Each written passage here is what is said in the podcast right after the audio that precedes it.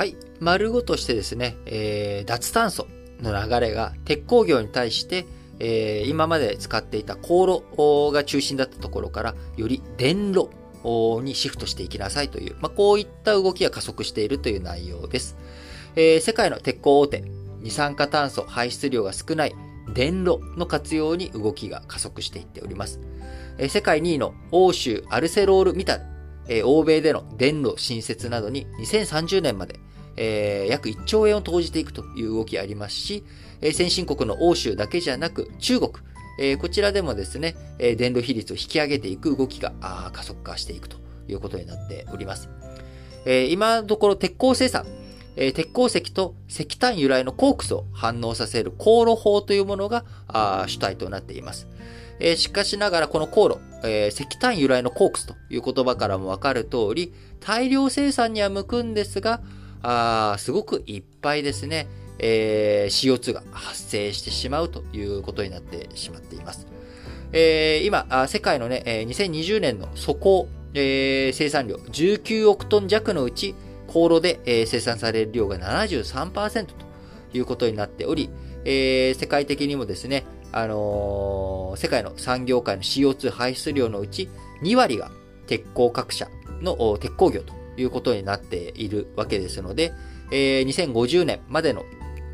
脱炭素排出ガス、排出実質ゼロとする目標に向けていくためには、鉄鋼業の対応、えー、これが欠かせないということになっていきます。えこの航路というものに比較して、電路、電気の熱で、えー、溶かして鋼材を再生する電路法。こちらだと CO2、えー、航路の4分の1というようなあ発電時も含めてですね、えー、日本では4分の1に抑えることができるということになっており、えー、これから電路を中心になっていくんだろうなというふうに見られております。え、しかし、えー、急激に電動シフトをしていくとなるとですね、3つ課題があるというふうに言われています。1つ目、えー、電動システムを使っていくためにはですね、鉄のスクラップ、これを使っていくわけになるんですが、鉄のスクラップ、良質な鉄スクラップというものの確保、え、これがなかなかやはり難しいよねということ。え、そして2つ目、え、それはですね、電炉で作った鋼材、え、品質ちゃんと高くできるのと。え、今言ったようにスクラップを使うので、そのスクラップに不純物がいっぱい混じっているようなものを作るとですね、なかなかあ品質、いいものが作れない。特に、え、自動車に使うような後半っていうのは軽くて丈夫っていうね、えー、この相反するものを追い求めなきゃいけない、高い品質が求められるということになりますので、えー、こういったところに電動で本当に高性能な製品作れるのというところ。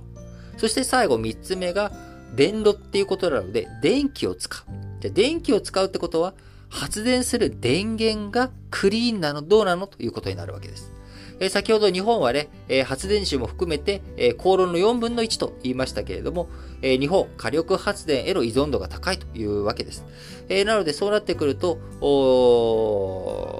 クリーンなエネルギー、結局電炉を使うってなってもですね、え、そこで、え、電源があ火力発電で CO2 大量に出してるってことになると、えー、これ目的に対してですね、あの脱炭素の目的に対して、え、不十分ということになっていきかねませんので、しっかりとこの辺の対応というものを考えていかなきゃいけないということになります。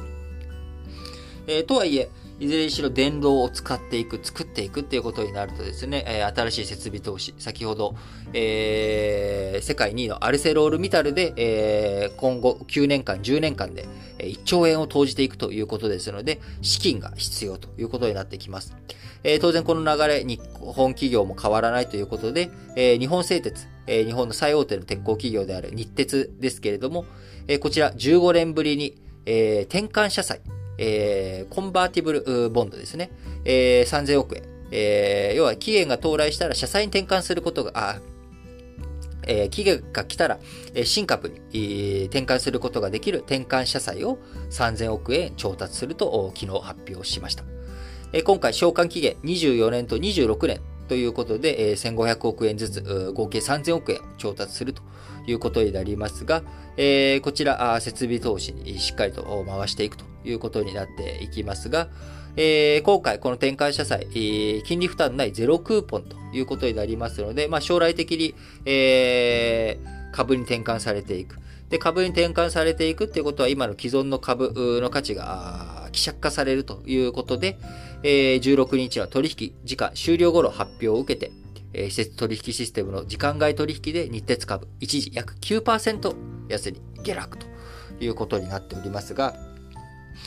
え今後、鉄鋼業界、ますますですね、えー、競争が激しくなっていく。えー、競争が激しくなっていくと、まあ、その分収益の悪化あとか投資の負担というものが重くなっていくので、えー、株価に与える影響というのは短期的にはマイナスになっていくんじゃないのかなとは思いますが、あ今後そういった脱炭素にしっかりとシフトしていくことがですね、中長期的には、えー、企業価値を高めていくことにつながると思いますので、えー、しっかりとですね、対応していってほしいなと思います。